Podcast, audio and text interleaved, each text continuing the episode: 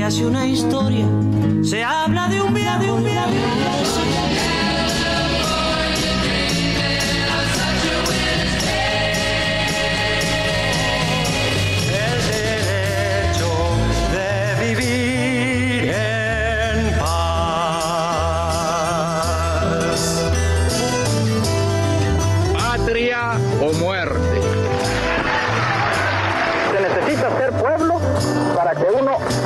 De pueblo. Yo no quiero justicia social sin libertad. Tampoco quiero libertad sin justicia social, porque es una pseudo libertad, pseudo libertad, pseudo libertad, pseudo libertad. Cultura al desnudo. Aullido.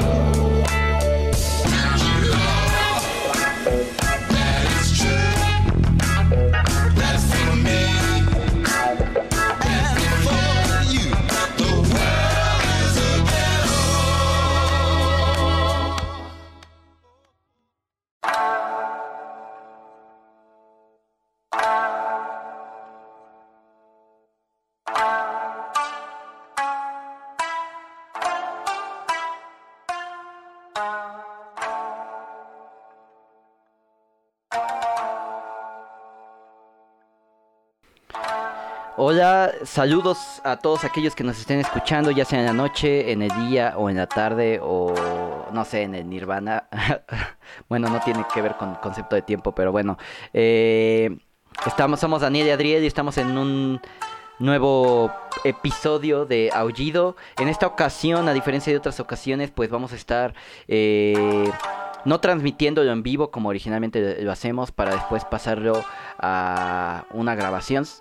eh, y colgarlo en las diferentes plataformas, sino que directamente lo estamos grabando eh, debido a que hemos tenido algunos problemillas con el audio y con el programa que estamos usando y el internet. Entonces, eh, pues para no complicarnos tanto, decidimos grabarlo esta vez directamente.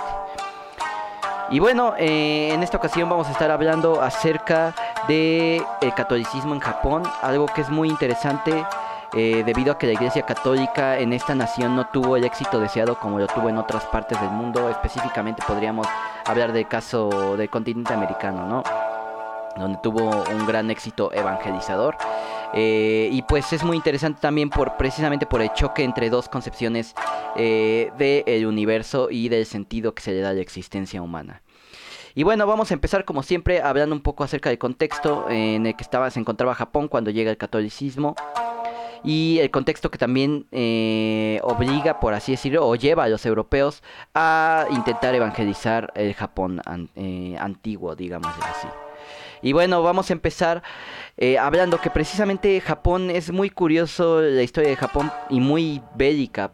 ¿Por qué? Porque durante gran parte de su historia, eh, a pesar de que en algún tiempo estuvieron eh, dominados bajo la figura del emperador, poco a poco esta figura empezó a decaer hasta que finalmente, pues, empezó eh, una guerra entre distintos grupos políticos por la dominación de ciertos territorios o por la dominación completa de Japón.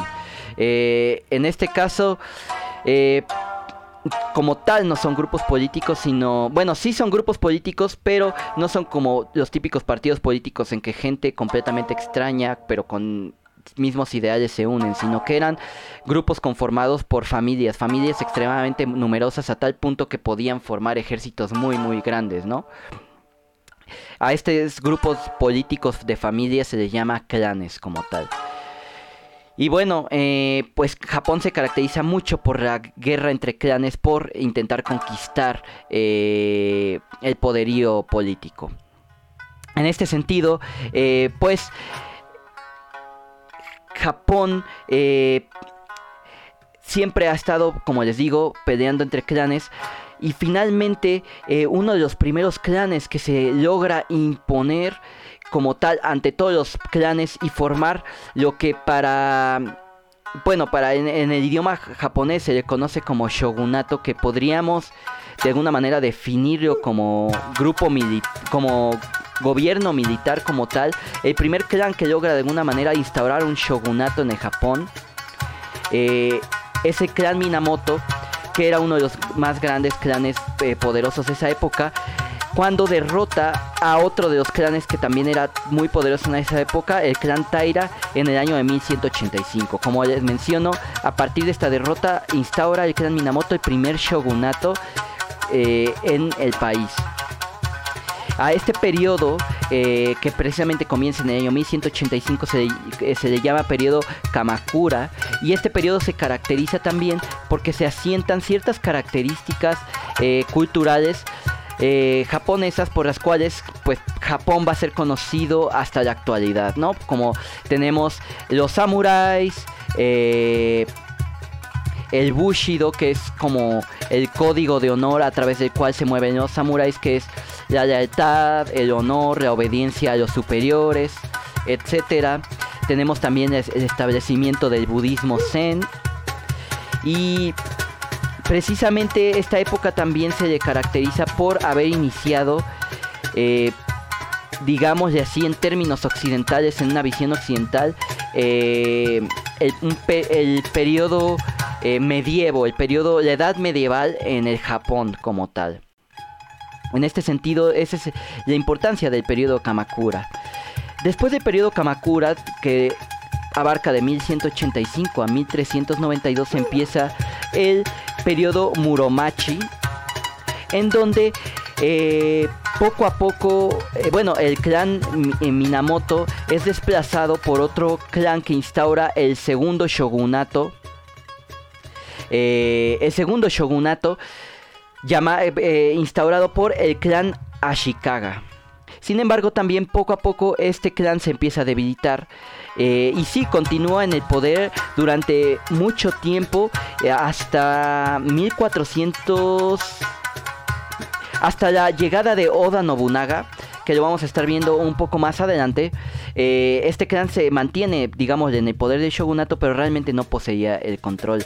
Realmente... eh, como en la- precisamente como en la Europa feudal, eh, cada clan tenía dominio sobre cierto territorio y cada clan era al mismo tiempo tenía una figura de una figura de máxima autoridad que eran conocidos como los dai- daimios. Y bueno, eh, volviendo a la historia de este clan, este clan se debilita y, y precisamente empiezan a, empoderarse todos estos daim- daimios que buscan precisamente obtener eh, y, y llenar este vacío de poder que el clan Ashikaga no puede llenar. Y comienza una guerra en el año 1467 conocida como la guerra Onin.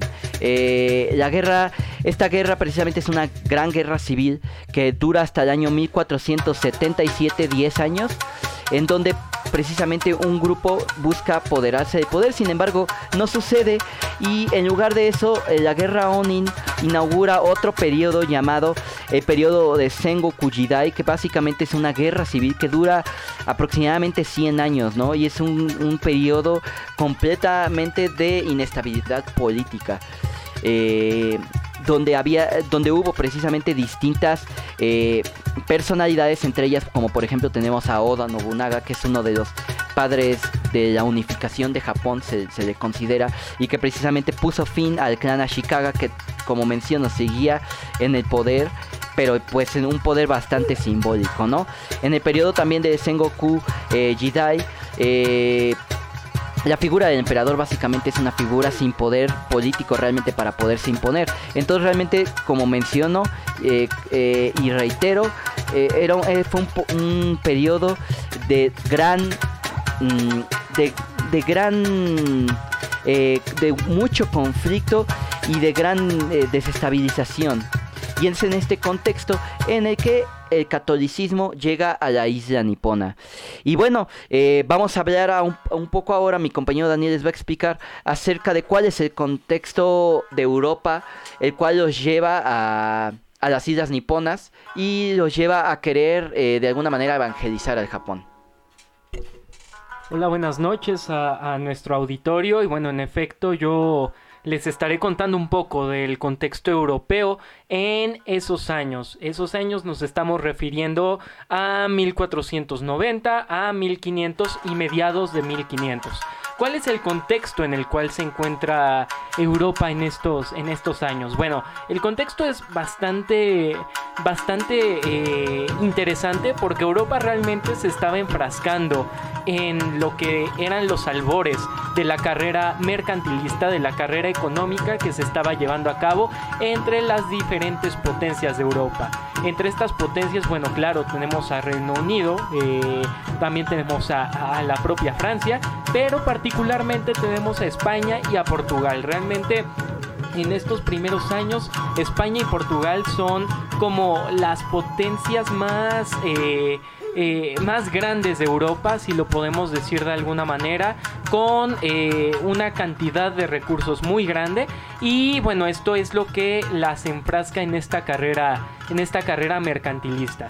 ¿Por qué me refiero a, esta, a este periodo como un periodo de carrera mercantil? Bueno, porque Portugal y España particularmente estaban tratando de encontrar nuevas rutas comerciales que los llevaran a nuevos territorios y bueno, eh, con esto poderse abastecer de ciertas materias, de ciertos recursos para eh, abastecer las metrópolis que significaban tanto España como Portugal. Hay que, hay que mencionar algo, algo interesante y es que bueno, a pesar de que hablamos de España y Portugal, realmente para, eh, para ese periodo España en realidad era una fragmentación de pequeños, de pequeños reinos. Eh, realmente no tenemos una España, una España unificada. Lo mismo pasaba con Europa en general y es en este contexto que llega eh, al escenario político la reina Isabel de Aragón e, y Fernando de Castilla. No, perdón, es Isabel de...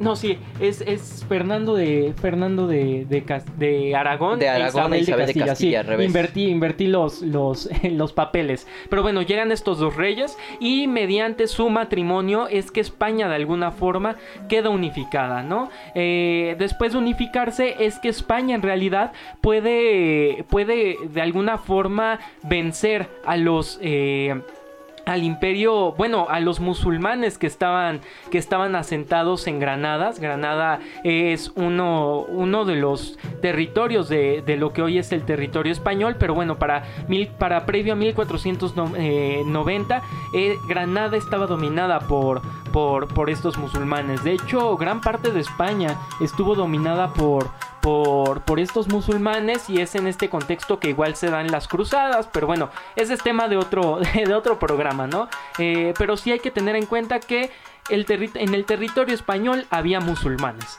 Entonces, bueno, con la unión de estos dos reyes, España se unifica y logra finalmente expulsar y derrotar al último recinto musulmán en Granada de España y de esta forma, bueno, de alguna forma integrar a la España en su totalidad tal como la conocemos hoy en día. Sin embargo, bueno, España se encontraba con otro gran reto y el gran reto era Portugal. ¿Por qué? Porque Portugal ya tenía dominadas gran parte de las rutas comerciales marítimas. Hay que recordar que el mar siempre ha sido una de las rutas más importantes para los países porque a través de ahí eh, circulan cantidad enorme de mercancías.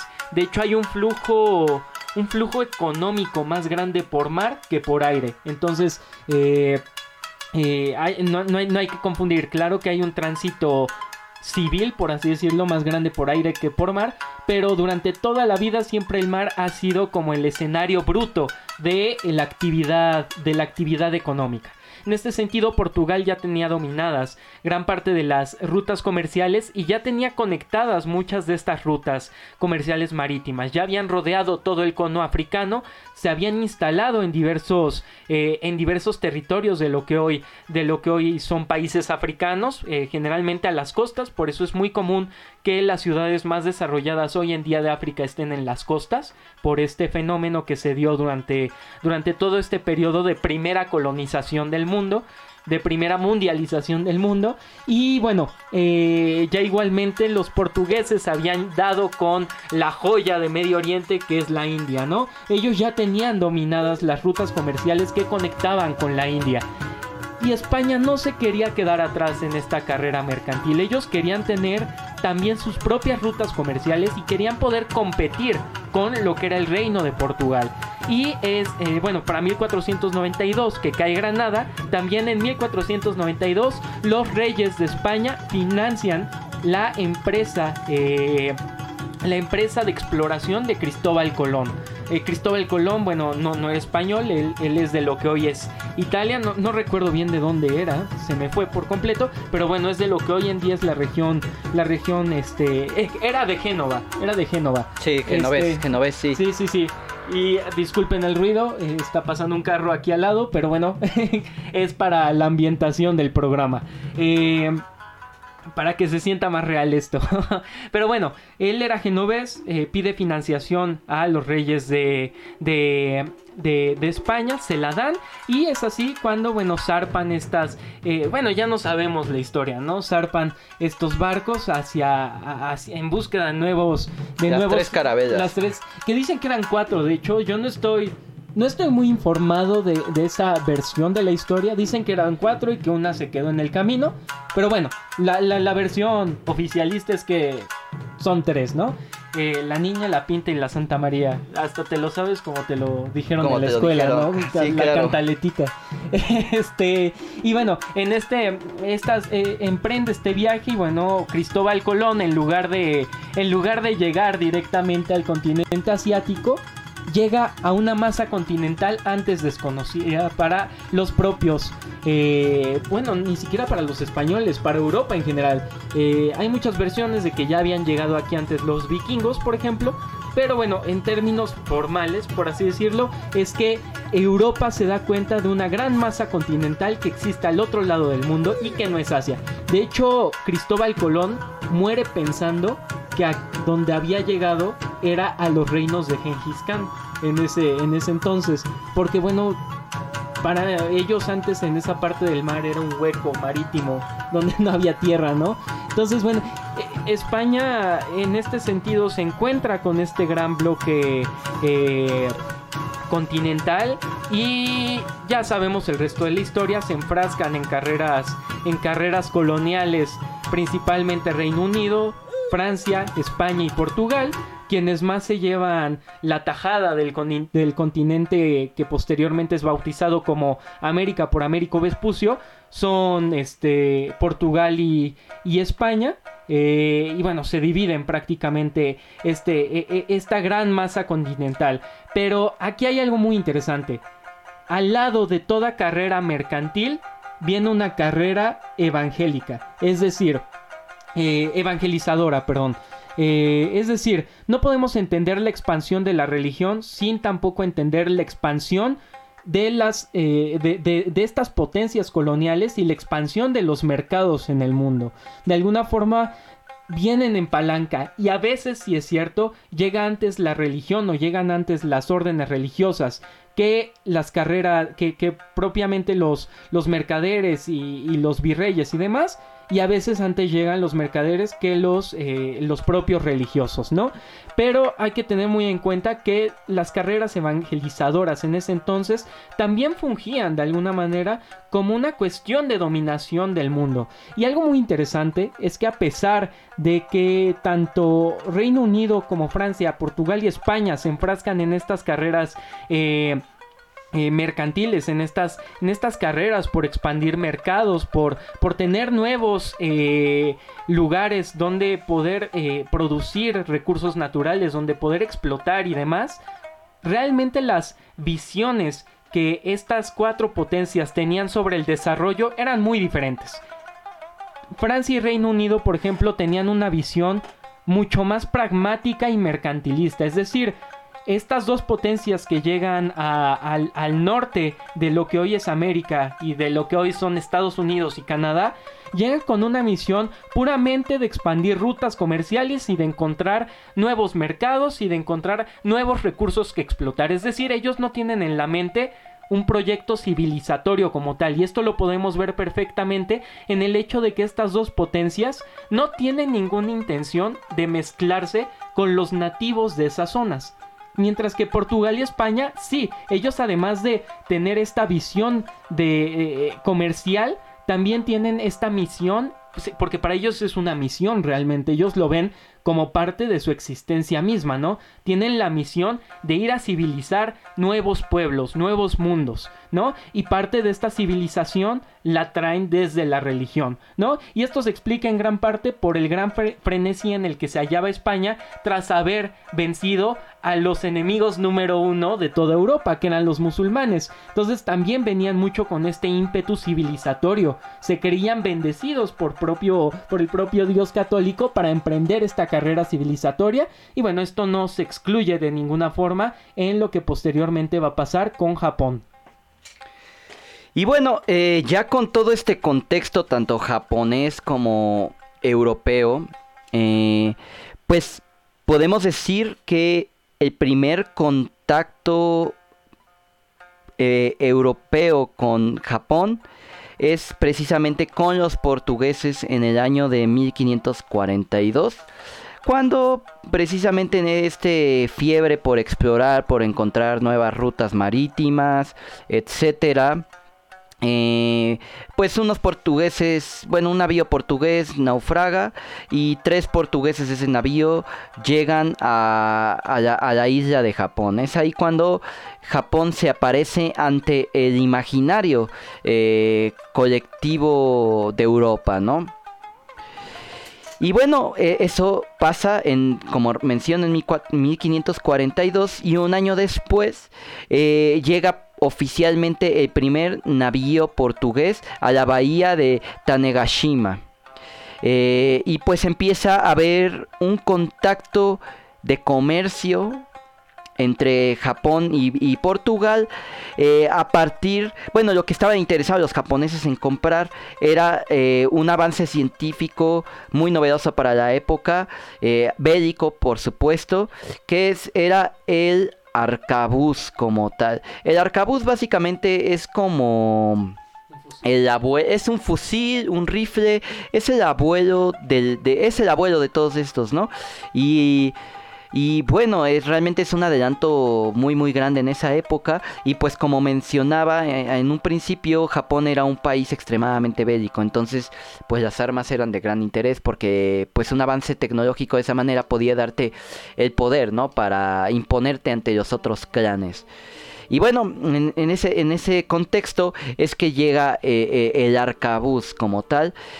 Y después llegan eh, el segundo contacto o lo, segundo que llega por parte de, Europa hacia, hacia Japón es la religión. Hay un bueno, hay un este un profesor de la Universidad de Someda eh, que dice que precisamente lo primero que Japón conoció de Occidente fue el arcabuz y después la cruz de Cristo, ¿no? Algo muy paradójico porque precisamente eran a través de estos dos elementos que los europeos eh, pues se iban adueñando poco a poco del mundo, ¿no? Y bueno, eh, así es como se sabe el primer contacto. Y no es hasta el año de 1548, si es que no me equivoco, 1549, que llegan eh, oficialmente los eh, misioneros a la isla de Japón. Llegan misioneros jesuitas. Ah, que precisamente fueron enviados a Oriente por petición del rey de Portugal, Juan 3, que precisamente se lo pide al Papa que se envíe una una misión, ajá, como, como dices Daniel, una misión de evangelización para allá. Y pues como decías Daniel, realmente es algo que tiene otros intereses, ¿no? Porque se habían dado cuenta muchas veces que eh, a través de la historia, que eh, a través de la evangelización se podía llegar a dominar o se podía llegar a reclamar los países europeos ciertos territorios, ¿no? Tenemos, por ejemplo, el caso de todas las grandes tribus eh, bárbaras, bueno, como se le llamaba en ese tiempo bárbaras, que poco a poco fueron absorbidos por las grandes potencias eh, europeas que a partir de en un primer momento por la evangelización, ¿no? Tenemos, por ejemplo, las tribus cumanas, las tribus túrquicas en general, los godos, ¿no? Eh, los germanos también incluso, ¿no? Eh, entonces realmente es como una estrategia que muchas veces los europeos eh, hacían para empezar poco a poco a dominar. Obviamente los misioneros cristianos no sabían o bueno, no venían con esa intención. Ellos realmente venían con la intención y con el deseo de transformar la vida de para lo que ellos eran gente sus almas condenadas, ¿no? al infierno, ¿no? Y precisamente llegan, eh, como menciono en 1549, eh, los jesuitas por primera vez a Japón, específicamente uno de los santos más famosos que es Francisco Javier, que se le considera como el misionero de Oriente porque estuvo en distintos lados de Asia. Eh, predicando, ¿no? Entre ellos la India, China y pues, por supuesto Japón. Él precisamente, Francisco llega, a, primeramente llega a, la India, a, la ciudad de Goa, eh, después de un año de viaje, fue un año... Eh, un año literalmente de estar pasando prácticamente en el mar. El zarpa de Lisboa el 7 de abril de 1541 y llega más o menos a, Goa en 1542 en mayo, ¿no? Eh, y pues no es hasta eh, más adelante gracias a que un, un, amigo eh, portugués llamado Jorge Álvarez llega acompañado de tres japoneses que se empieza a interesar poco a poco en la isla. De hecho conoce a un japonés eh, con el que entabla cierta amistad llamado Anjiro que más adelante sería bautizado que precisamente es lo que le llama la atención ir a la isla y como menciono, llega el 12 de enero de 1549. Ah, y por cierto, Anjiro, como les digo, fue transformada de religión católica y se bautizó bajo el nombre de Pablo de Santa Fe. Y bueno, eh, les voy a leer a continuación una pequeña cartita que escribe eh, precisamente Francisco Javier acerca de, eh, de Japón y de lo que era su impresión antes de ir a ir a antes de, antes de ir para allá. Sí, bueno, esta carta la escribe Francisco Javier precisamente a Ignacio de Loyola, que es el fundador de la orden jesuita, que realmente la orden jesuita tiene para ese momento muy poco de haberse fundado. Eh, tiene nueve años de haberse fundado, de hecho. Eh, realmente es una orden, pues, muy reciente en el conjunto de órdenes católicas. Y bueno, la, la carta dice así. Eh, por la mucha información que tengo de Japón, que es una isla que está cerca de la China y porque son todos en Japón gentiles y no hay moros ni judíos y, gente muy curiosa y deseosa de saber cosas nuevas, así de Dios como de otras cosas naturales, determiné de ir a esta tierra con mucha satisfacción interior pareciéndome que entre tal gente se puede perpetuar por ellos mismos el fruto que en vida los de la compañía hiciéremos. Tengo grande esperanza y está toda en Dios nuestro Señor, que se han de hacer muchos cristianos en Japón. Esta última afirmación es, es como muy predictiva y muy profética, porque realmente este labor que empezó a hacer Francisco Javier sí, eh, como veremos más adelante, sí dio sus grandes frutos, ¿no? Y bueno, como les mencionaba, él llega a Japón el 19 de agosto de 1549 a la ciudad de Kagoshima. Y precisamente como iba acompañado de una gran parte de... Bueno, eh, iba acompañado por japoneses, pues la gente empezó a acercarse a él con curiosidad al ver que otros de su patria estaban con él, ¿no? Y pues básicamente fue muy bien recibido y empezó muy poco a poco a, a convertir a más gente hacia el, eh, hacia el catolicismo. Él también fue a la ciudad de Girado eh, y, y, a otras ciudades en donde empezó a ganar el permiso de los daimios, que como decían eran como el equivalente a los señores feudales en Europa. Eh, donde empieza a predicar y empieza a generar una gran cantidad de pues de adeptos como tal. Eh, bueno, igual un poquito, eh, un poquito igual de contexto en, la cuestión de Japón. Creo que es importante igualmente mencionar que eh, en realidad Japón, al ser una isla, era bastante hermética del exterior. Es decir, a pesar de que no siempre existió una legislación que tácitamente prohibiera la entrada de eh, forasteros o de extranjeros al interior de Japón, bueno, a pesar de que no existían este tipo de leyes, en realidad Japón era muy hermética al exterior precisamente por ser una isla. Eh, realmente pues e, es bien conocido, por ejemplo en geopolítica, que una isla siempre queda de alguna forma excluida del grueso continental. Lo mismo pasó con Cuba, lo mismo pasó con, se me fue, eh, ajá, con Japón y lo mismo pasó con Gran Bretaña. Eh, e, estos, estos tres países, por ejemplo, cuentan con con, cierta, con cierto hermetismo del exterior y de hecho muy curioso y muy imperialista, Estados Unidos también durante algunos politólogos del siglo pasado consideraban a Estados Unidos una isla porque en realidad ni Canadá ni México representaban para Estados Unidos una verdadera amenaza. Entonces es muy curioso, ¿no? Toda esta cuestión eh, eh, eh, de geopolítica en cuestiones de las islas. Sin embargo, a pesar de ser hermética del exterior, no era impermeable de ciertas expresiones culturales que pudieran llegar del exterior.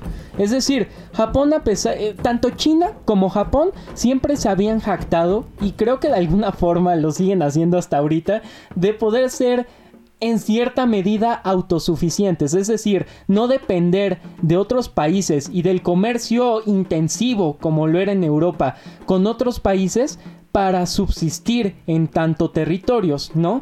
Eh, ellos se jactaban mucho de esta, de esta independencia. Sin embargo, cuando uno revisa aspectos culturales del Japón, se da cuenta de que, por ejemplo, algo tan sencillo como los kanjis que eh, en, este, en este sistema está, está fundada prácticamente su, escritura, el kanji es, traída es traído desde China, ¿no? Es importado, por decirlo de alguna forma, desde China. El propio budismo es una religión en cierta medida extranjera, es decir, no se inicia en Japón, pero se adopta en Japón como, como propia, ¿no? Entonces, a pesar de este hermetismo, que sí, es muy cierto, Japón, Japón en realidad... si, se le quiere comparar la actividad económica, comercial, social, política, etcétera, etcétera, de Japón con Europa, realmente no hay un punto de comparación, porque Japón en realidad no le interesaba mucho este sistema de, intercambio y de comercio. Si hay, un, hay una historia de dominación, por supuesto, Japón estuvo presente, por ejemplo, en, los reinos de Koryo, lo que actualmente son las Coreas, también estuvo presente en el sudeste asiático, sin embargo, estas relaciones de, dominación eran muy simbólicas, es decir, se basaban mucho en la cuestión de tributaje, lo mismo que en China. Muy al contrario de Europa que realmente la dominación era una dominación cultural, religiosa, económica, política y militar, ¿no? O sea, las, las cinco, los cinco caballeros del apocalipsis los tenía Europa, ¿no? En Japón realmente no.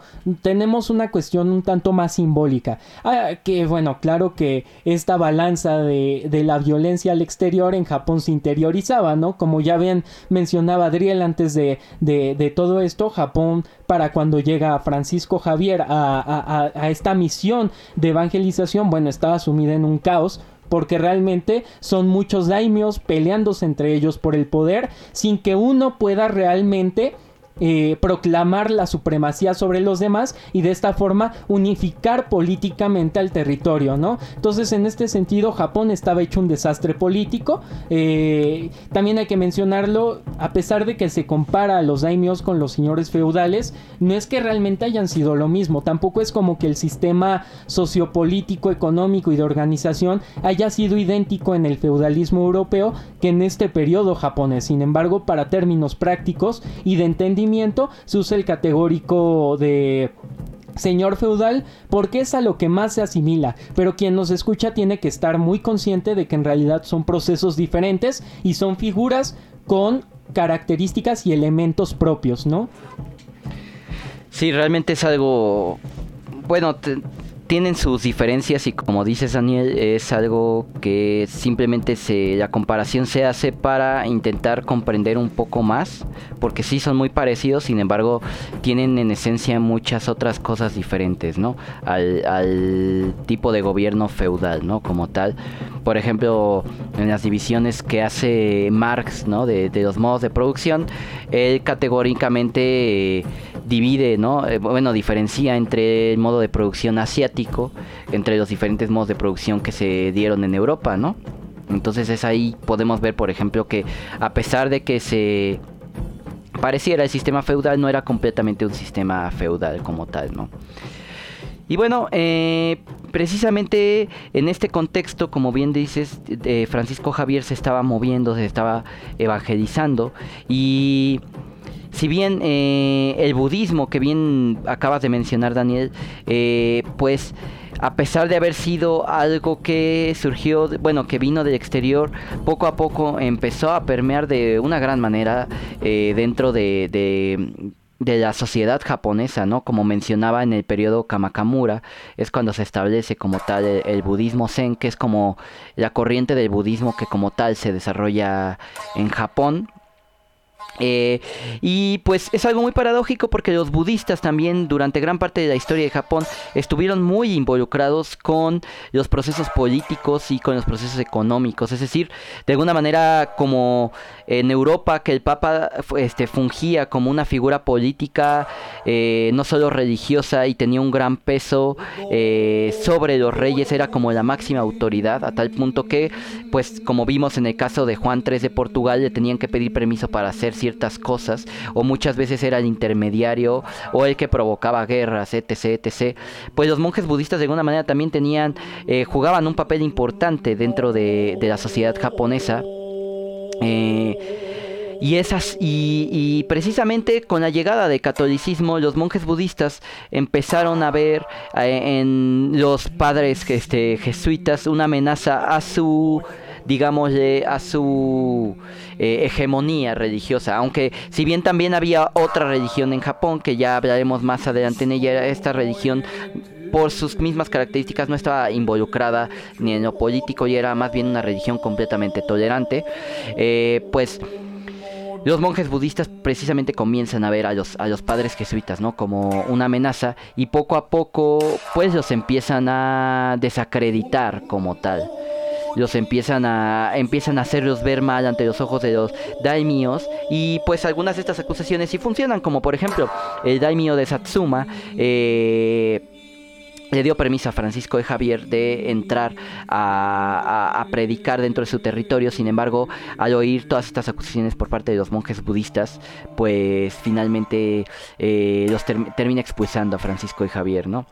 Eh, también se dan muchos debates, choques ideológicos entre budistas y cristianos, eh, donde generalmente los, los padres jesuitas salían triunfantes, pero hay que ser claros en algo, no, no hay que asumir que porque salían triunfantes en estos debates eh, de ideología religiosa, eh, era porque de alguna manera su religión era superior, sino simplemente hay que verlo también desde una parte contextual.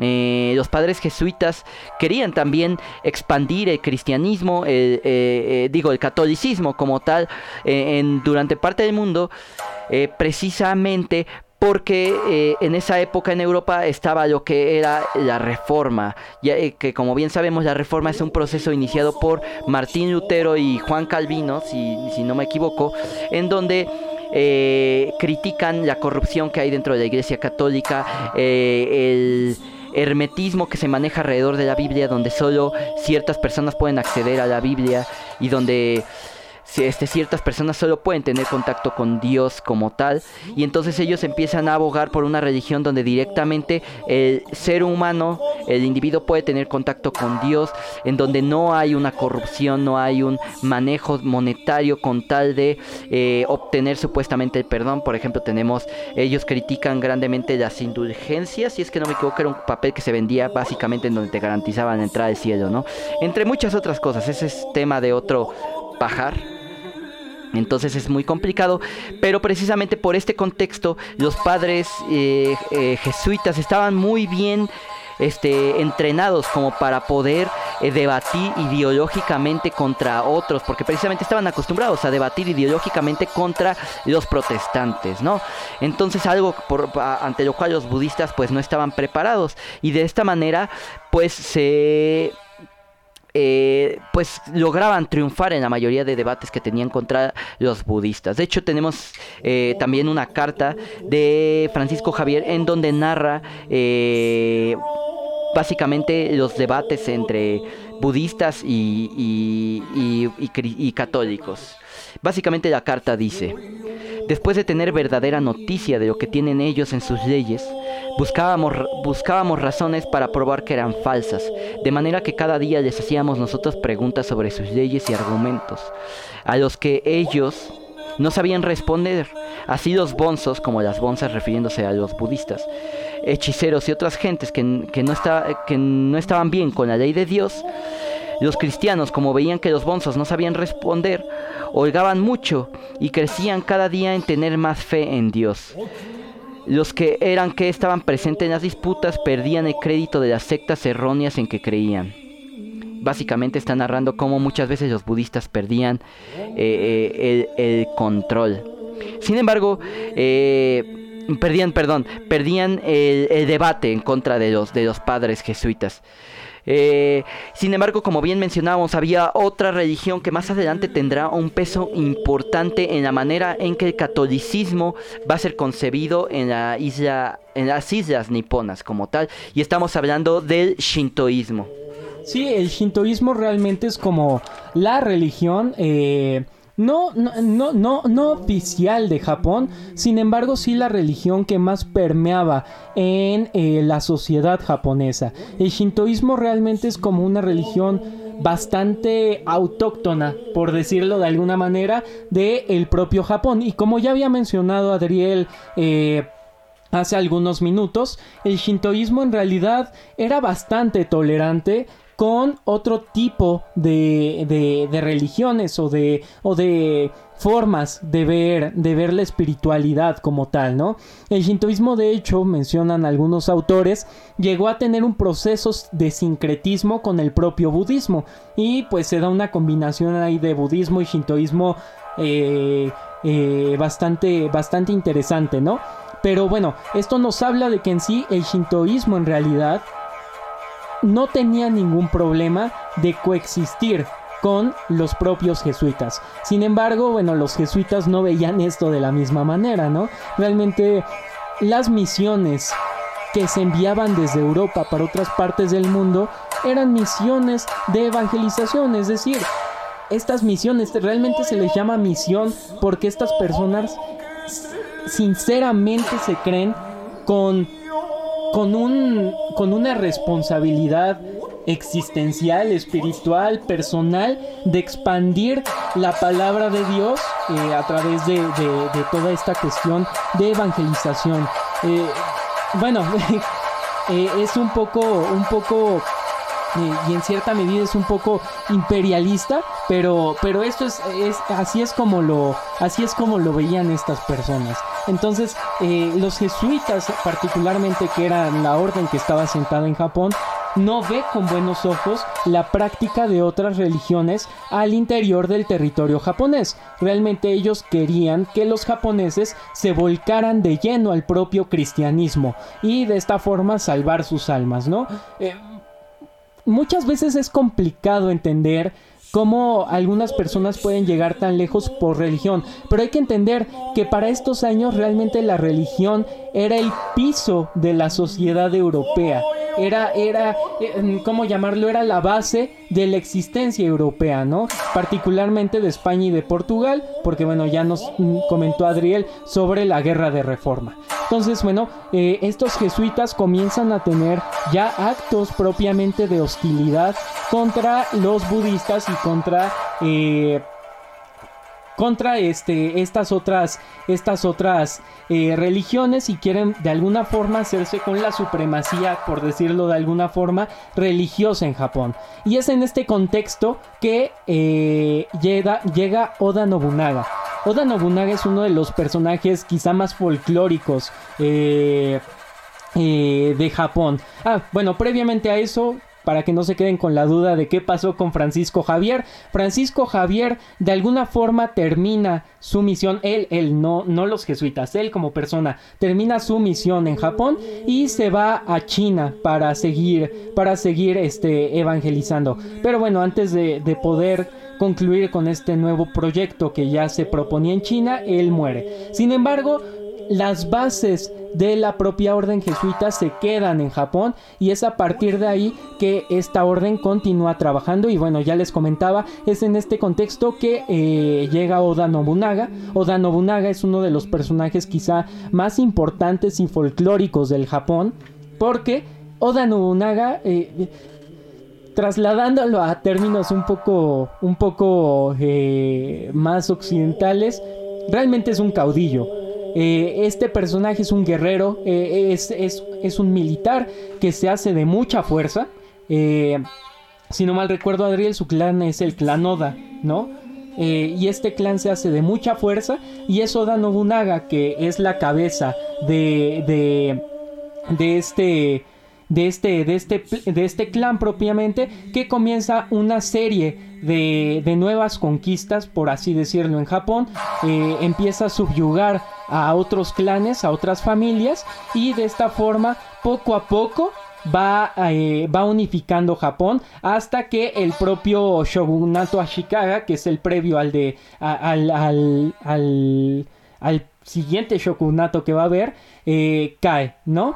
Entonces Oda Nobunaga de alguna forma cae en 1573. De alguna forma Oda Nobunaga eh, se le podría llamar el artífice de la unión de la unificación japonesa. Sin embargo, eh, ya lo veremos más adelantito. Oda Nobunaga de alguna forma deja esta, esta misión inconclusa porque muere antes de poder ver concluido su sueño de ver a Japón a Japón unificado, ¿no? Sin embargo, él, él, él es el artífice real de esta unificación japonesa.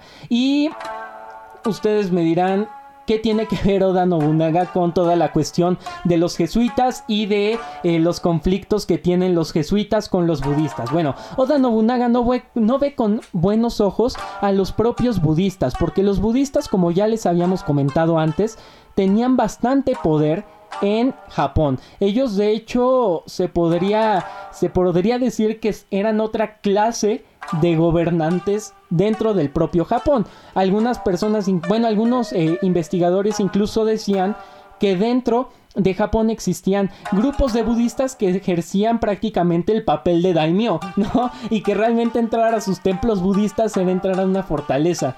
Entonces realmente los budistas tenían mucho poder en términos, en términos militares, poder que Oda Nobunaga no veía con buenos ojos. Al contrario, Oda Nobunaga veía con buenos ojos a los, a los católicos instalados en Japón, porque estos católicos sí predicaban y evangelizaban, pero ellos no se metían en conflictos políticos y militares. Entonces, de alguna forma, con Oda Nobunaga se da un gran impulso al catolicismo en Japón y el budismo empieza de alguna forma a retraerse dentro de las esferas japonesas. De alguna forma es durante este durante el, este este periodo de gobierno de de Oda Nobunaga que el, que el catolicismo se puede decir llega a su auge máximo a su auge máximo en el en el Japón es muy curioso porque eh, bueno en el imaginario de muchas personas en Japón eh, prácticamente el catolicismo es inexistente hoy en día, ¿no? Sin embargo, para ese entonces incluso se puede decir que había daimios y altos generales de Oda Nobunaga que se bautizaban como católicos. Entonces, bueno, aquí ya estamos viendo que el catolicismo realmente estaba echando raíces en Japón, ¿no? Pero bueno, ya veremos a continuación qué es lo que pasa, qué es lo que sale mal, ¿no? Sí, eh, como bien decías, eh, Daniel, pues muchos generales de Oda Nobunaga y daimios eh, se empezaron a bautizar con la fe, bueno, se empezaron a bautizar y a, transformar, a convertirse en católicos. Y de hecho se hizo en esa época eh, común, bueno, no común, pero había varios generales samuráis que iban a la batalla con símbolos cristianos, con cruces, con imágenes, etc.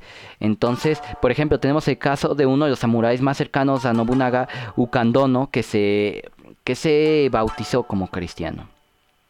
Y bueno, como lamentablemente, como bien decías, Daniel, eh, Nobunaga empieza un periodo de unificación, es considerado uno de los padres de la unificación japonesa, sin embargo, como todavía eh, bien decía al principio, Nobunaga llega en el periodo del Sengoku, en donde precisamente hay una gran inestabilidad política, a pesar de que él está intentando unificar y sí, él establece un shogunato, todavía hay una gran cantidad de conflictos. Es en ese es precisamente por eso que él muere asesinado o bueno, no se sabe si realmente muere asesinado porque sí, lo intentaron asesinar, pero lo que se dice es que eh, un, bueno, una de las versiones es que se dice que se encerró en su habitación con, una herida mortal y se hizo el seppuku, es decir, se eh, suicidó y, e incendió su castillo. Entonces realmente pues no murió en manos de los asesinos, sino murió por su propia mano. Aunque también está la otra versión en la que efectivamente sí murió eh, bajo las manos de los asesinos. Y bueno, tras su muerte asume uno de sus generales eh, el poder, que también es considerado otro de los padres de la unificación japonesa, que se llama Hideyoshi. Bueno, se apellida Hideyoshi. Recordemos que en Japón generalmente no se hablan de los nombres, sino más bien de los apellidos. Es algo muy curioso, por eso es que eh, muchas veces se utiliza el patronímico, como aquí, aquí, me está diciendo Daniel. Y bueno, Hideyoshi eh, tras, tras la muerte de Nobunaga, él, él, él, él, arriba al poder y comienza con una política bastante parecida a, a la que estaba llevando Nobunaga. Eh, sin embargo, había una pequeña diferencia. Él no veía con tan malos ojos la, a, las figuras budistas, a la iglesia, bueno, no, no iglesia, porque realmente no es una religión, sino a la institución budista, no la veía con tan, con tan, con tan malos ojos, por lo que poco a poco los budistas empezaron a recobrar el terreno que habían perdido en eh, el periodo de Oda Nobunaga. Entonces poco a poco comienzan nuevamente los ataques contra las misiones jesuitas y contra las misiones eh, católicas en general. Eh, y ahí empieza poco a poco en el periodo de Hideyoshi como decía Daniel, en el de Nobunaga hubo un apogeo de la Iglesia Católica. Eh, sin embargo, en el de Hideyoshi empieza ya el declive. Otro de los aspectos que eh, forzaron a que hubiese un declive de, de la Iglesia Católica fue que eh, los padres jesuitas, como bien decía Daniel previamente, junto con los padres franciscanos, que los padres franciscanos tienen, creo que, eh, bueno, se les cree la fama de destruir templos en muchas partes del mundo, precisamente eh, intentando instaurar la fe cristiana, pues empezaron a destruir templos shintoístas. Y como bien decía, el, shintoísmo es una religión bastante tolerante, sin embargo, había con bastante efectividad en ese hasta ese entonces la intrusión del catolicismo en Japón, sin embargo, pues eh, ya no los pudo soportar más al ver sus propios templos destruidos y entonces empieza a ver por parte de una gran parte de la población japonesa, porque era la religión oficial, digámosle así, de Japón, eh, pues una eh, empieza a cambiar su forma de ver el catolicismo como algo más negativo. A, partir de esto, Hideyoshi pues empieza a pedir explicaciones. De hecho, envía una carta al viceprovincial de los jesuitas. Sin embargo, las respuestas que le da a este no, no son satisfactorias. Por lo que en 1587 él estipula un edicto en donde pide la salida de todos los misioneros jesuitas en 20, bueno, de todos los misioneros en general en 20 días. Sin embargo, algunos este, sacerdotes se quedaron clandestinamente. Eh, ante esto, realmente Hideyoshi decidió, lo decidió tolerar, decidió mantenerlos en la semiclandestinidad. Sin embargo, sí, muchos con este edicto salieron de, pues del territorio japonés. Eh, para, esa, para esa época, entre 1550 y 1598, se calcula de hecho que había eh, aproximadamente 500.000 eh, bautizados solo adultos. Es decir, quién sabe cuántas mujeres, más bien dicho, quién sabe cuántos niños había, ¿no? También bautizados. Y el último aspecto que termina por rematar el estatus de la iglesia católica y de los cristianos en Japón, bueno, de los católicos en Japón, perdón, eh, fue que en 1596 eh, unos barcos japoneses pues deliberadamente deciden empujar un barco español hacia un arrecife produciendo su hundimiento. Ante esta situación pues el piloto de la nave va y se queja eh, frente al ministro de obras de Hideyoshi y pues empiezan a platicar y este ministro de obras le pregunta a Hideyoshi por qué razón eh, por qué razón la Iglesia Católica había logrado mantener a tantos países y bueno, más bien dicho, hacer que tantos eh, países se sometieran a un solo hombre, es decir, al Papa como tal y a la, Iglesia como tal. Y pues básicamente este marinero le responde que... Pues eh, lo diré en sus exactas palabras porque pues aquí tengo eh, lo que dijo. Dice, nuestros reyes empiezan mandando a los países que quieren conquistar religiosos que inducen al pueblo a abrazar nuestra religión y cuando han hecho progresos considerables se mandan tropas que actúen de acuerdo con los nuevos cristianos. Y luego nuestros reyes no tienen muchas dificultades en cumplir lo que les falta. Básicamente lo que se está diciendo es esto, lo que habíamos mencionado antes. Eh, muchas veces envían a los misioneros cristianos como una manera de eh, adoctrinar, de evangelizar a la gente, para después eh, bajo el, pretexto de que hay una gran población católica eh, en ciertos países se busque dominar a, ese país, ¿no? Y, si este y, si los gobiernos de estos países se niegan a, someterse a la ley del, de, de, de, a las leyes cristianas, pues muchas veces se interviene eh, militarmente, ¿no? Entonces al oír esto Hideyoshi pues eh, obviamente se preocupa por la situación de Japón y pues finalmente termina con una gran per persecución cristiana que más adelante se vería mucho más eh, eh, mucho más este enardecida no eh, por eh, por bueno durante el periodo de Tokugawa que ya nos dirá Daniel eh, más adelantito que es el tercero y último de los padres este unificadores de Japón. Y finalmente, pues los holandeses también eh, rematan en esta percepción que ya tenía Hideyoshi acerca de que la religión católica era como la punta de lanza para una colonización, digámosle así. Eh, afirmando precisamente eso, ¿no? Que los católicos, especialmente los españoles y los portugueses, hacían eso para mantener el control o para buscar eh, controlar ciertos países, ¿no?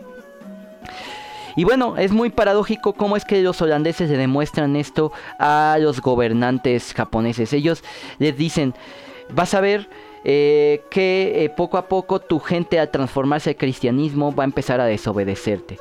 Y como bien habíamos dicho, en, y, como en gran parte de Asia hay una cultura de obediencia su, este, absoluta prácticamente ante las autoridades. Entonces los holandeses le dicen a, a las autoridades, a Hideyoshi específicamente le dicen, que mande un cristiano a hacerse un seppuku, algo que es decir, el suicidio que se caracterizaba por enterrarse un cuchillo en el vientre y abrirse el vientre completamente.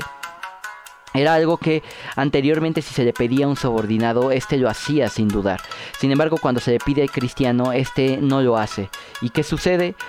que pues evidentemente para los, los, gobernantes japoneses esto lo ven como el principio de una desobediencia ante el gobierno y poco a poco eh, bueno lo que la semilla de lo que podría ser una conquista entonces esto finalmente a, acerba aún más la persecución y finalmente llegamos al periodo de Tokugawa donde como bien había dicho se da la gran persecución y la gran masacre de cristianos. Pero bien Daniel, ¿qué nos tienes que decir acerca del periodo de, bueno, del periodo de Tokugawa?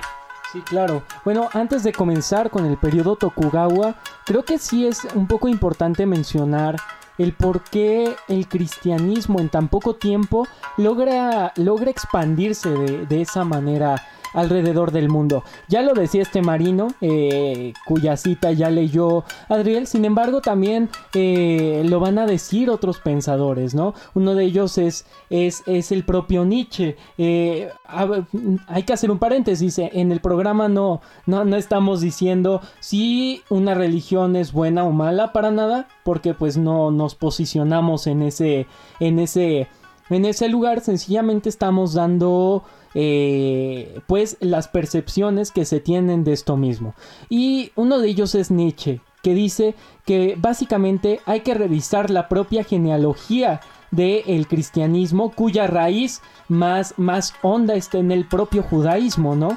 Entonces, para Nietzsche realmente el cristianismo y el judaísmo era una religión prácticamente hecha para aquellos que han sido subyugados, dominados para aquellos que son eh, en cierta manera eh, y a percepción de él inferiores, ¿no? Entonces en este sentido el cristianismo para él es esta vaga promesa de que el ser humano que ha permanecido como inferior en el mundo terrenal va a tener un mundo eterno en donde, bueno, se van a poder gozar de toda la cuestión de la eternidad y de alabar a Dios en un plano, en un plano celestial, ¿no? Entonces, en este sentido, para Nietzsche, eh, el hecho de que el cristianismo se haya expandido de esta forma es precisamente porque apela a esta inferioridad en la que gran parte del mundo se encuentra. Es decir, eh, para estos años, eh, y bueno, no solo en estos años, realmente también en la actualidad lo podemos ver,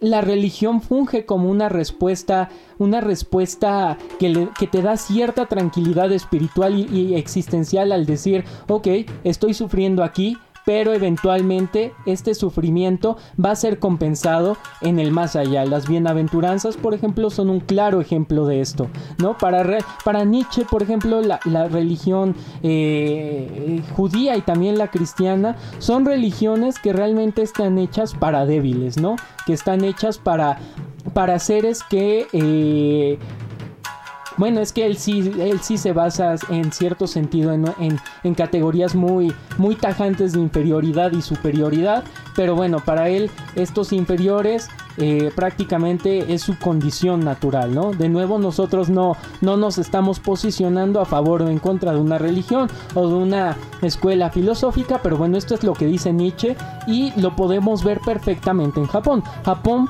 a pesar de tener, sí, a esto, a, este, al shogun, de tener a los daimios, en general era una isla muy pobre, ¿no? En términos ya de su población, eran una población bastante pobre. Entonces, si de pronto llegan unos extranjeros con un Dios que profesó para los pobres, para el débil, para los desamparados, para los corruptos, para los pecadores, bueno, por supuesto va a tener un arraigo muy grande y esto es lo que nos conduce a que de pronto tengas a 500 mil bautizados en tu propia isla, ¿no? Avances muy grandes en muy poco tiempo. Entonces, bueno, eh, ahora sí, ya adentrándonos al propio periodo Tokugawa, eh, el periodo Tokugawa se, inaugura de alguna forma con Ieyasu Tokugawa eh, y él continúa de forma más agresiva las políticas que ya había comenzado Hideyoshi de persecución contra los cristianos. Es decir, tenemos una persecución escalonada cada vez van prohibiendo más cosas hasta que, bueno, lo vamos a ver más adelante, los cristianos son de lleno expulsados de la isla, ¿no? Pero bueno, empieza muy escalonada, empieza una persecución contra el cristianismo, el cristianismo no se puede profesar en público y prácticamente a cualquiera que se ha descubierto con símbolos cristianos o profesando el cristianismo o que sea acusado de cristianismo y se le pruebe es ejecutado, ¿no? Y realmente son ejecuciones, son ejecuciones, eh, ya, lo, ya, lo narraremos más adelante, pero son ejecuciones bastante cruentas, ¿no? Eh, Ieyasu Tokugawa prohíbe el cristianismo en 1612 y, eh, bueno, en 1614 desterraba a Nagasaki a todos los misioneros. Prácticamente Nagasaki se hizo como el último enclave cristiano en el Japón de aquellos años, ¿no? Pero, eh, sin embargo, a pesar de estar arrinconados en Nagasaki, aún así no es que se, se permitiera la... Eh, el, bueno, el profesar la fe, la fe cristiana en Nagasaki, ¿no? Eh, hay una serie de cuestiones que se empiezan a, que se empiezan a inaugurar en, este primer periodo de Ieyasu Tokugawa, como lo es el Fumille. El Fumille eh, es prácticamente la, la apostasía. Eh, ¿Qué significa esto? Bueno, el Fumille prácticamente era eh, el gobierno japonés o altos militares del, gobierno japonés portando con ellos figuras religiosas, principalmente figuras eh, o artículos religiosos representando a Jesús o a la Virgen María, lo ponían ese, ese símbolo en el suelo y eh, prácticamente le decían a las personas que pisaran esa, e, e, e, ese símbolo, esa figura. Y con eso, quien no quisiera pisarlo, bueno, era acusado de cristiano y posteriormente pasaba a ser, a ser ejecutado. Eh, así se dio, así se comenzó a dar una gran purga de cristianos en, en Japón. Realmente fue una persecución bastante bastante violenta y es en este contexto que tenemos también a, eh, al padre Cristóbal Ferreira, eh, portugués. Eh, él fue enviado de la misión jesuita en Portugal y es una figura muy importante porque bueno, este padre Ferreira inicia toda la misión jesuita, inicia con toda la misión jesuita en Japón, inicia la prédica eh, de la religión católica en Japón, sin embargo, este padre eh, se detiene en todos los comunicados que tiene Ferreira con la iglesia católica en Europa y bueno, poco después se descubre que el padre Ferreira eh, prácticamente renegó de la religión, renegó de Dios y termina casado y con hijos en la isla japonesa, profesando el... bueno, eh, en, la escuela budista, ¿no? Es muy interesante este caso. Eh, y bueno, yo, yo conocí particularmente a, este, a, esta, a este personaje en una película que salió en 2016, que Adriel y yo vimos para efectos del presente programa, que se llama Silencio. Eh, que fue dirigida por Martin, Martin Scorsese, Scorsese, Scorsese, eh, muy buena y que narra bastante bien todo este periodo de persecución cristiana eh, en la isla de Japón. El padre Ferreira en este sentido reniega de la religión, de la religión este, cristiana y eh, de alguna forma se, se, convierte, por así decirlo, al, eh, al, propio, al propio budismo. Sí, y bueno, y el padre Ferreira no solo adopta algunas doctrinas como el budismo o algunas también ideas filosóficas por parte del shintoísmo, sino también escribe eh, un libro, bueno, no es un libro como tal, pero sí es un, digamos, de un ensayo eh, que se titula El engaño revelado, en donde precisamente habla del por qué el catolicismo como tal en Japón era una doctrina que no se podía dar. Eh, y bueno, finalmente él también logra casarse en Japón, tiene una familia y termina falleciendo en el año 1650. Para los que quieran leer El engaño revelado, pues está eh, en internet, lo pueden buscar a ver si en la publicación de este video pues, eh, publico el PDF. Y bueno, también en el, en el edicto de 1636 publicado igual en el, en el régimen, en en el régimen de, Tokugawa o en el periodo Edo. Eh, pues bueno, hay varias, podemos ver también varias restricciones eh, que no solo tienen que ver con el, con el cristianismo como tal, sino también tienen que ver con un cierre de fronteras completamente, un cierre completo de, de toda la nación japonesa hacia el, extranjero. Y una de las principales razones de esto es precisamente el temor a que el catolicismo eh, eh, se propague entre los fieles y se aproveche esto para que Japón pueda ser invadido y colonizado por otros europeos. Eh, a, este a este periodo se le llama Sakoku eh, y es precisamente el periodo del aislamiento japonés que va a durar mucho tiempo hasta prácticamente finales del siglo XIX. Eh, no, 20, ¿no? No, 19, perdón, perdón, perdón, 19. Eh, con el surgimiento de la era Meiji, si no me equivoco, ¿no? Entonces, el Sakoku es un periodo muy, muy interesante donde prácticamente Japón no tenía contacto con los extranjeros, a excepción de algunos holandeses con los que comerciaba. Sí. Eh, solo para, para eh, aumentar un poco esta información, realmente Japón cierra sus fronteras también en parte por los conflictos que ya se estaban dando entre los mercaderes holandeses y los mercaderes portugueses que ambos ya querían la supremacía del mercado japonés. Es decir, Holanda durante buena parte de la historia fue una potencia de mercaderes, ¿no? Eh, y en este sentido, Holanda no estaba eh, satisfecha con que, con que Portugal tuviera el monopolio de las relaciones económicas con Japón. Entonces, eh, perdón, dije Portugal. Holanda estaba en desacuerdo con que Portugal tuviera el monopolio de las relaciones económicas con Japón. En este, en este contexto o en este sentido es que Holanda se acerca al shogunato para empezar a intrigar eh, con el shogun. Eh, con el shogun en turno para empezar a meter intrigas de que Portugal en realidad estaba planeando la dominación del propio país japonés. Entonces de alguna forma eh, se podría decir que la, la tirada le sale mal tanto a Portugal como Holanda porque lo que pasa es lo que ya mencionaba Adriel, que se instaura esta legislación o este edicto del Sakoku que prácticamente es la cerrada de las fronteras japonesas hacia el exterior. Y es aquí cuando si de por sí Japón ya era un país hermético, aquí cierra sus puertas totalmente, a excepción de un puerto que tenían reservado los holandeses para comerciar directamente con Japón y bajo eh, condiciones estrictas, eh, muy muy estrictas, pero después de eso ni ningún japonés podía ir al exterior, ni nadie del exterior podía entrar a la isla japonesa. En caso de que estas leyes se desacataran, bueno, eh, el riesgo de que eh, la, pena iba incluso al efecto de que te terminaran matando, ¿no? Eh, hay un edicto de 1636 que dice que ningún barco japonés puede, puede dejar la isla para ir a países extranjeros.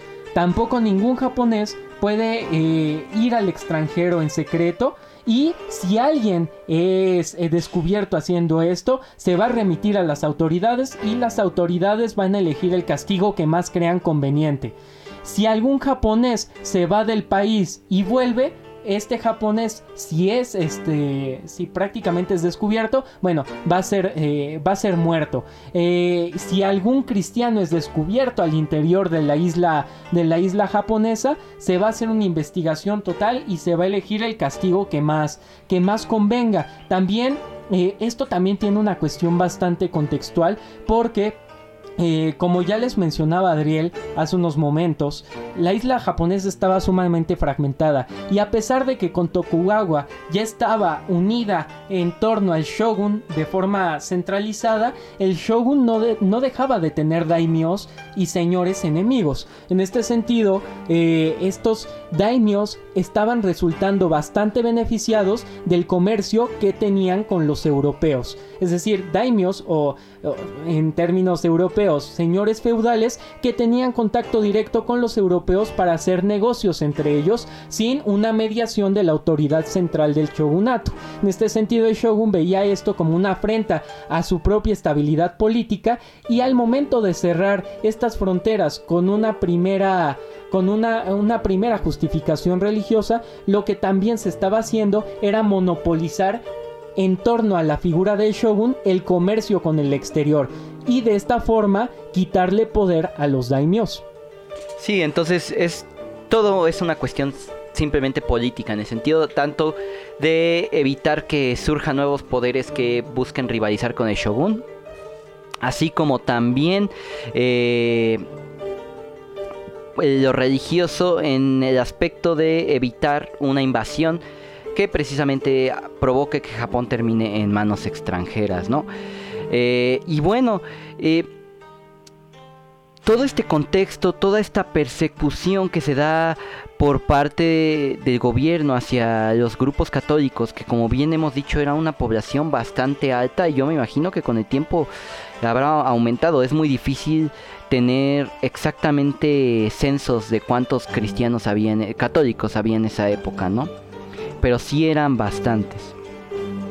Y bueno, eh, eh, fue tanta la persecución que pues muy pronto pues los cristianos, no los católicos no pudieron soportarlo más y decidieron rebelarse contra eh, el shogun. Realmente el periodo de Tokugawa, como bien decía Daniel, fue un periodo en donde se logró ya completamente unificar las islas de Japón sin embargo, y más bien dicho, y fue un periodo bastante pacífico en su mayoría, siendo esta rebelión de cristianos una de las pocas rebeliones que realmente fueron tan grandes que rompieron este, la mayor, este esta tela de la paz que eh, en su mayoría se vivió durante todo el periodo de Tokugawa o el periodo Edo. A esta rebelión se le llamó la rebelión de Shimabara y se le llamó así precisamente porque 30.000 católicos junto con otras personas que no estaban de acuerdo con ciertas políticas de, del shogunato se unieron y se, y se atrincheraron en la zona de Shibamara en un castillo llamado Castillo de Ara. En este castillo, eh, bueno, la, rebelión, perdón, duró de 1937, de 1900, de 1637 a 1638. Y bueno, básicamente esta rebelión como bien decía, fue una de las más grandes rebeliones durante el periodo de Tokugawa y hubo eh, algunas figuras muy importantes que han, que han sido reapropiadas por la cultura contemporánea de Japón, como es el caso de Amakusa Shiro, que era un joven de 17 años que formó parte y fue una de las figuras más importantes. De 16. De 16, perdón, y fue decapitado porque cuando terminó la rebelión a los 17 años y pues esta joven figura ha sido retomada para muchas eh, expresiones populares en la época contemporánea. Eh, y bueno, básicamente todos los que se rebelaron eh, murieron prácticamente fueron ejecutados los pocos sobrevivientes que hubo los otros pues murieron en gran medida no entonces bueno finalmente ya para, cerrar eh, algunos datos que tenemos, es que aproximadamente hubo 3.120 mártires en este periodo prácticamente de 1459, que fue que llegó Francisco Javier a 1636, si es que no me equivoco, que se da el Sakoku, eh, hubo prácticamente 3.120 mártires. Entonces, sí es una cantidad muy grande en un periodo pues relativamente buen, pequeño. Y pues básicamente eh, de esos 3.120 mártires también se calcula que hubo aproximadamente 200.000 200, cristianos desterrados y muertos. Entonces, eh, pues básicamente así es como acaba la historia de acaba entre comillas porque pues hubo todavía un poco de clandestinidad en, Japón y por eso es que Japón tiene muy poco población católica hasta el momento a pesar de que pues ya no hay una persecución como tal. Y bueno eh, esto ha sido el programa de hoy. Eh, esperemos que lo hayan disfrutado y esperemos eh, vernos bueno oírnos más bien dicho la la próxima semana. Eh, síganos en Spotify, Anchor y también síganos en nuestra página de Facebook, Aullido, dos puntos en las entrañas de la cultura, para ver nuestras transmisiones en vivo, que repito, si no pueden verlas o si no tienen ese momento de tiempo, pues pueden, eh, nosotros las grabamos y las subimos a este, este, tipo de plataformas que acabamos de mencionar. Sin más... Igual, compartan este video. Y, ah, sí, igual compartan este video. Y sin más, lo, y sin más, pues nos vemos en una próxima emisión. Hasta luego.